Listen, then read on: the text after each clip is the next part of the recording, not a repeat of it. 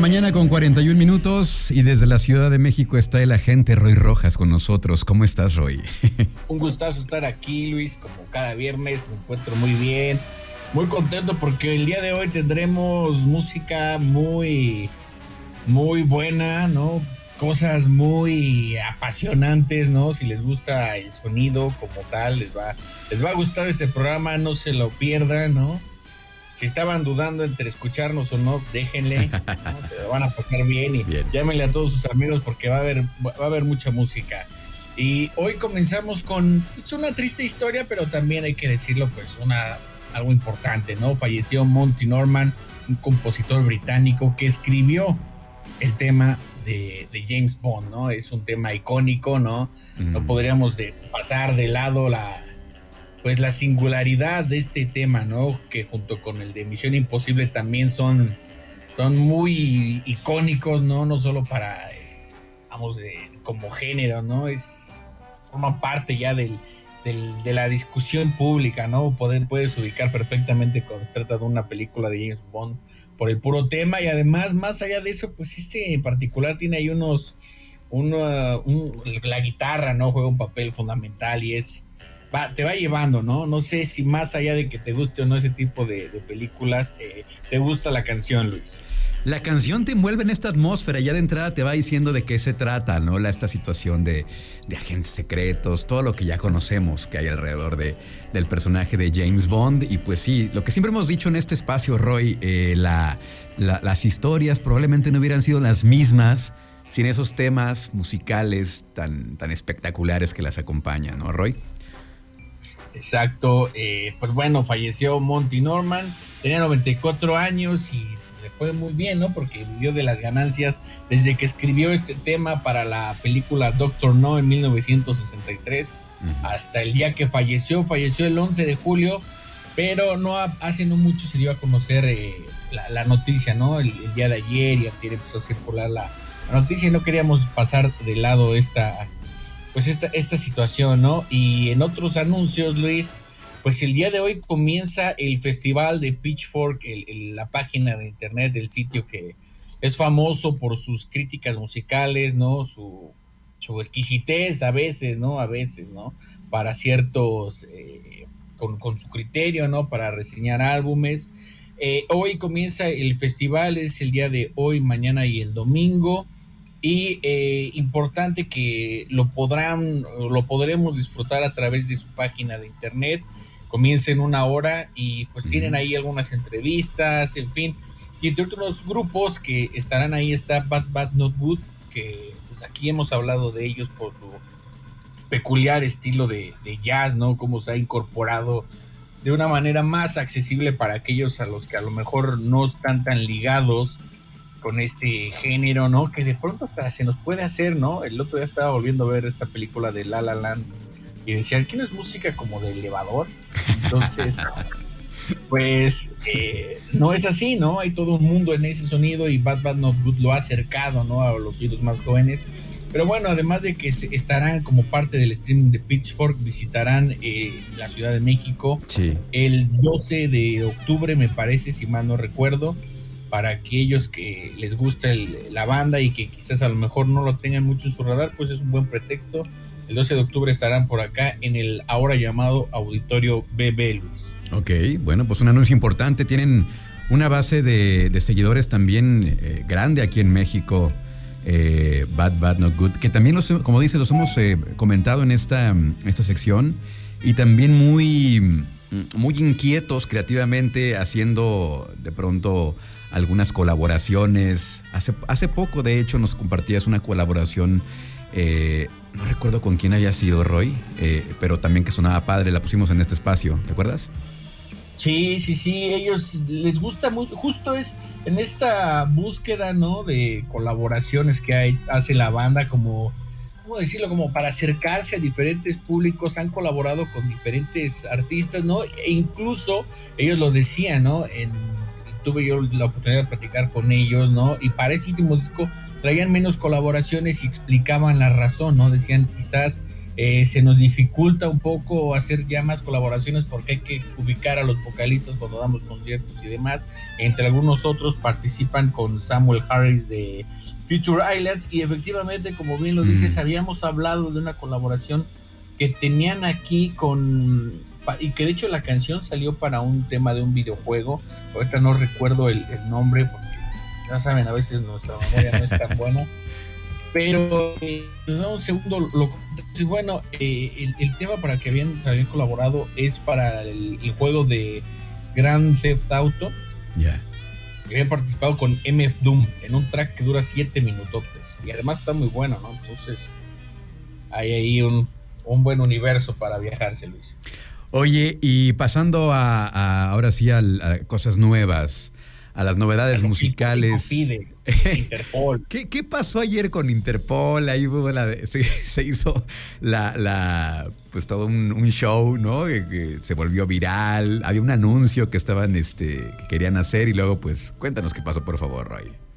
Para el séptimo álbum de estudio que se estrena el día de hoy, que se llama The Other Side of Make Believe, Interpol preparó de entrada una especie de lanzamiento especial en algunas ciudades de Estados Unidos y en México, ¿no? Eh, entre eso está una exposición que sucederá este fin de semana en la calle de Bucareli, acá en Ciudad de México, donde los fans podrán encontrar mercancía exclusiva, ¿no? Pósters, eh, playeras, vinilos, en fin.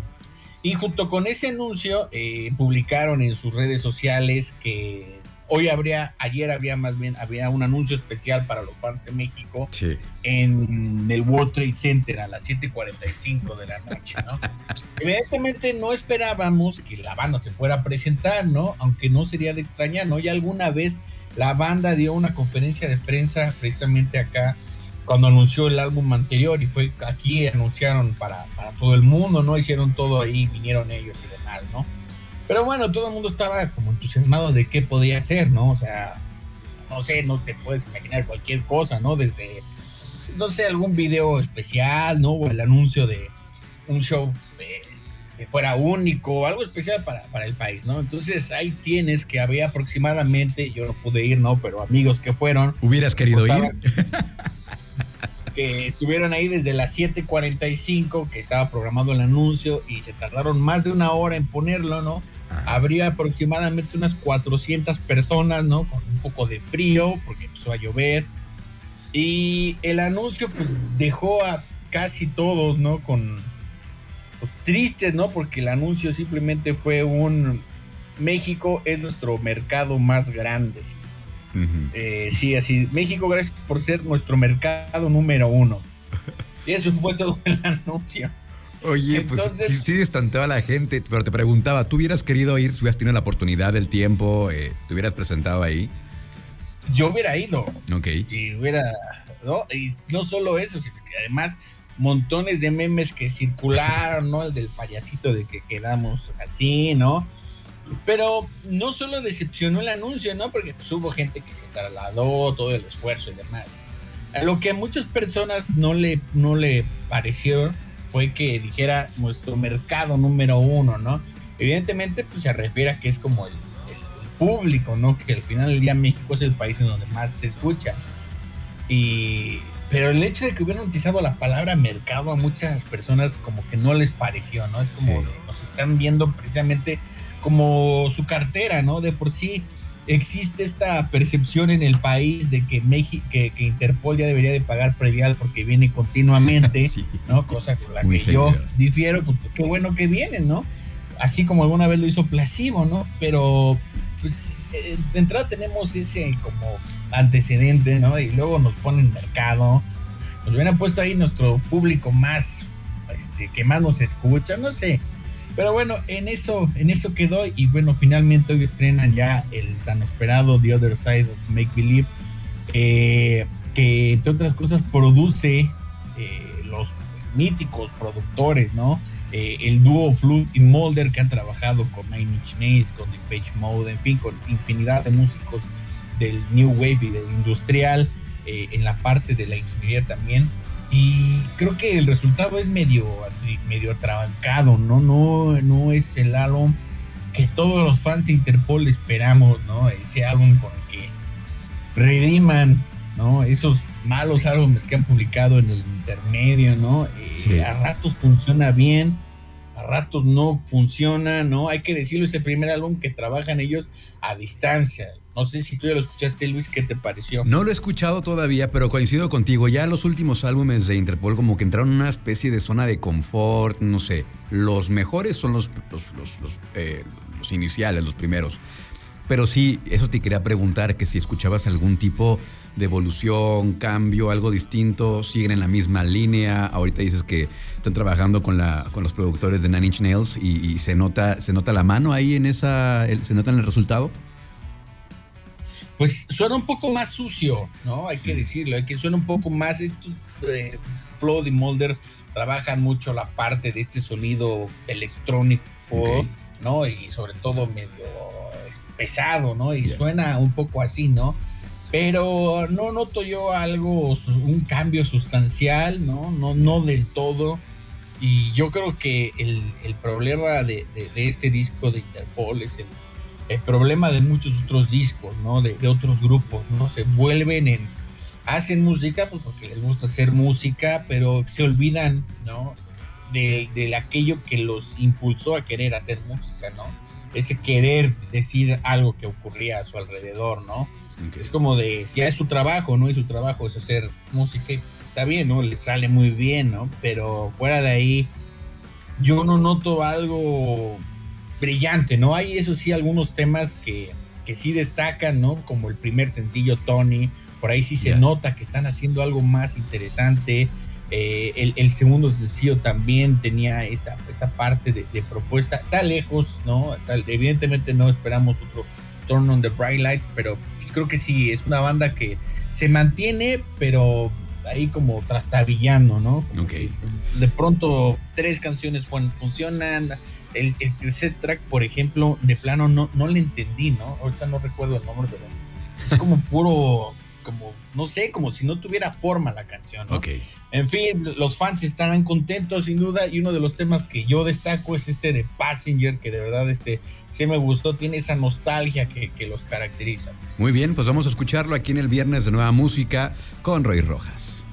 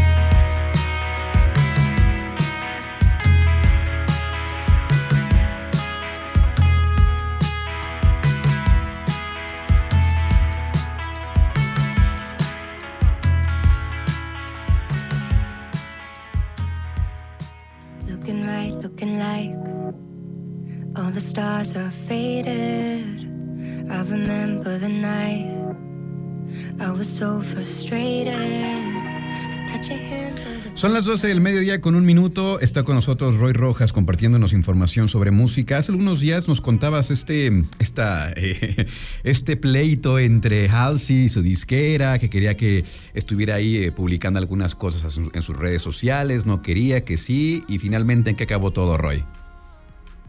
Finalmente acabó en que sí le dieron chance ¿no? de, publicar el, el tema, esta canción que escuchamos que se llama eh, So Good. El nombre se llama So Good. Es una canción que, o sea, lo voy a decir, va a sonar feo, pero es, para esto quería publicar la canción. No, eh, la verdad es que Halsey siempre empezó como haciendo pop, el pop más digerible y sobre todo muy viral, ¿no? Escuchando la canción te das cuenta que tiene muchos momentos virales, ¿no? Si es como la podríamos eh, definir, ¿no? Estos eh, tramos de, un tema que pueden funcionar para un baile, ¿no? Es curioso cómo empezamos a, pensar ahora la música, ¿no? Esta pelea fue precisamente porque la disquera quería que tú hiciera una campaña viral, ¿no? Para sacar el, tema, se pelearon que sí, que no, finalmente hace unos días lo publicaron, eh, se llama So Good, mezclado por, eh, producido por Max Martin, y deja claro pues que Halsey es pop, ¿no? Por más que incluso en su anterior álbum que le produjo Trent Reznor y Atticus Ross, parecía como que a lo mejor se iba a ir por otro lado, que quería cambiar eh, la percepción que se tenía de ella de que no solo era una popstar, sino que también podía acercarse a sonidos más eh, fríos, cosas más interesantes, ¿no? Algo más cerebral, por así decirlo. Pues no, ella lo que ella hace es pop pero no queremos dejar pasar de lado que en eso terminó la, pelea. Esto quiere decir que las campañas en redes sí funcionan si tienes los suficientes seguidores, de tal manera que la, disquera tuvo que ceder y publicarle su tema, Luis. Muy bien, así acabó la historia de House y su disquera. Oye, eh, vamos a continuar entonces con las recomendaciones musicales. Ya nos tienes otra recomendación musical. Cuéntanos de qué se trata. Aquí es donde el asunto se pone muy, muy muy bueno. muy bueno, exacto. ¿no? Eh, se estrena, debuta más bien Bulu. Bulu es un productor y multiinstrumentista de, de Inglaterra. Ya no, no es nuevo, ¿no? Ya tiene desde el 2014, 2015 estrenando música, ¿no? Estaba con otras disqueras. Finalmente, esta vez debuta con Warp Records y lo hemos comentado aquí eh, muchas veces quienes de pronto buscan cosas como muy particulares, se pueden ir siempre con, las disqueras, ¿no? Ya están como caracterizados por tener un sonido.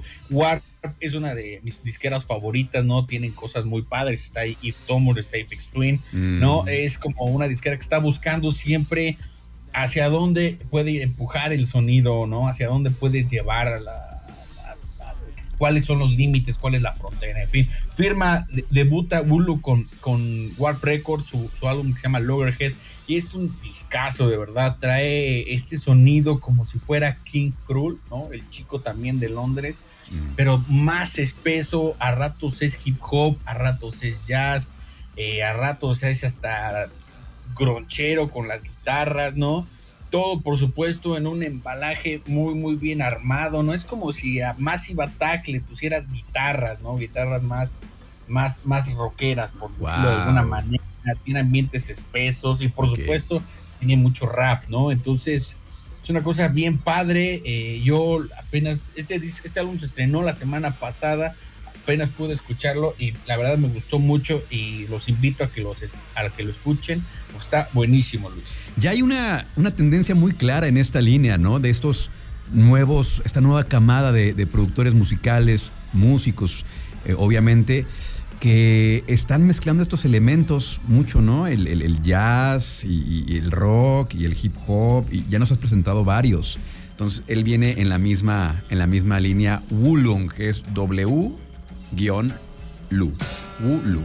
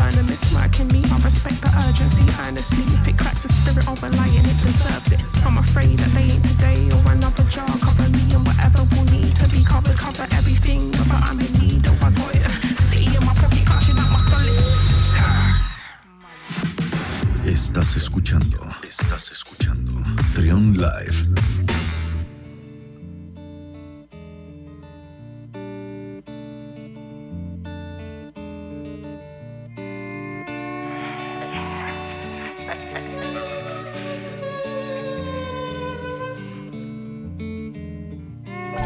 a farmhand, I had no aversion to killing, but to murder a man in cold blood was something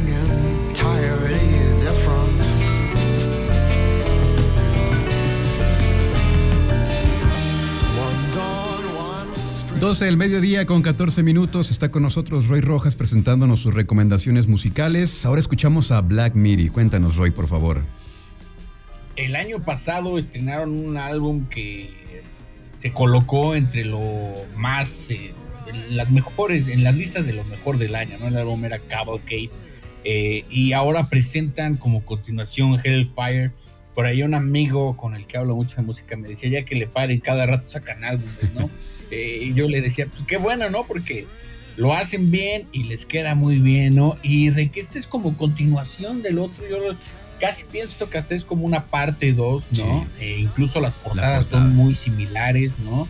Estas este, universos medio neopunks, eh, medio grafiteados. eh, pero bueno, el álbum se estrena el día de hoy, se llama Hellfire y es presenta también estas canciones que están protagonizadas por algún tipo de personaje, ¿no? Hay desde soldados hasta eh, pelea- luchadores de box, en fin.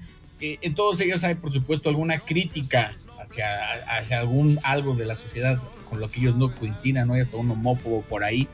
Y el sonido, pues nuevamente es esta mezcla, ¿no? De, de- de un montón de cosas de post-punk, de jazz, ya, de música acústica, ¿no? Es un, de verdad, no, no es fácil acercarse a Black Midi, pero una vez que encuentras hay una recompensa eh, muy, muy, muy, muy grata, ¿no? Por estos momentos de, de rock progresivo, sobre todo. Yo creo que los definiría como eso, como un rock progresivo, donde se dan el, el gusto de jugar con el post-punk y con el jazz como, como si fueran maestros de, de- del oficio, Luis.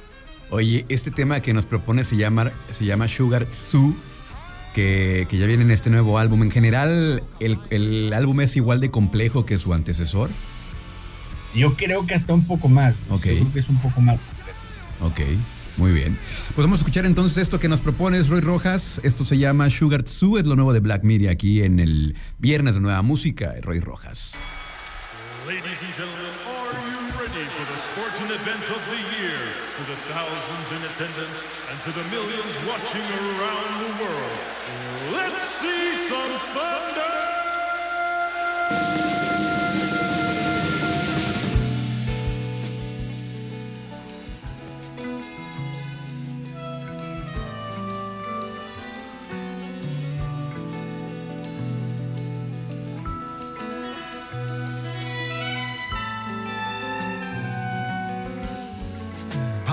Posterity will show me to be the greatest the world has ever seen, a genius among non-entities.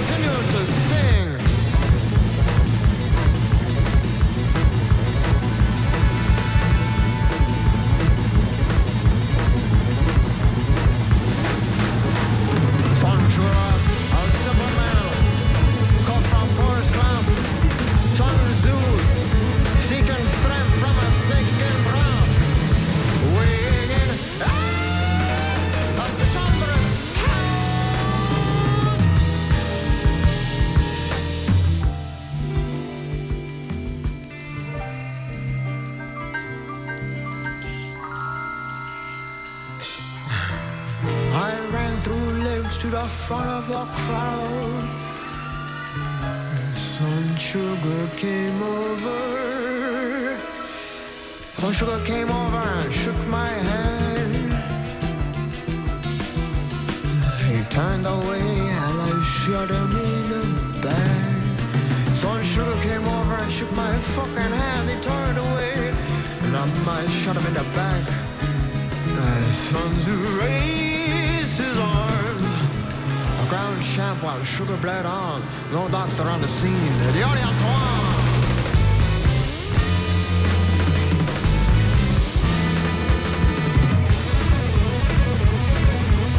Eventually found the sentence alive. Spent reading the letters of a million wives. Some sugar came when it made shit without me. The youngest executioner in tabloid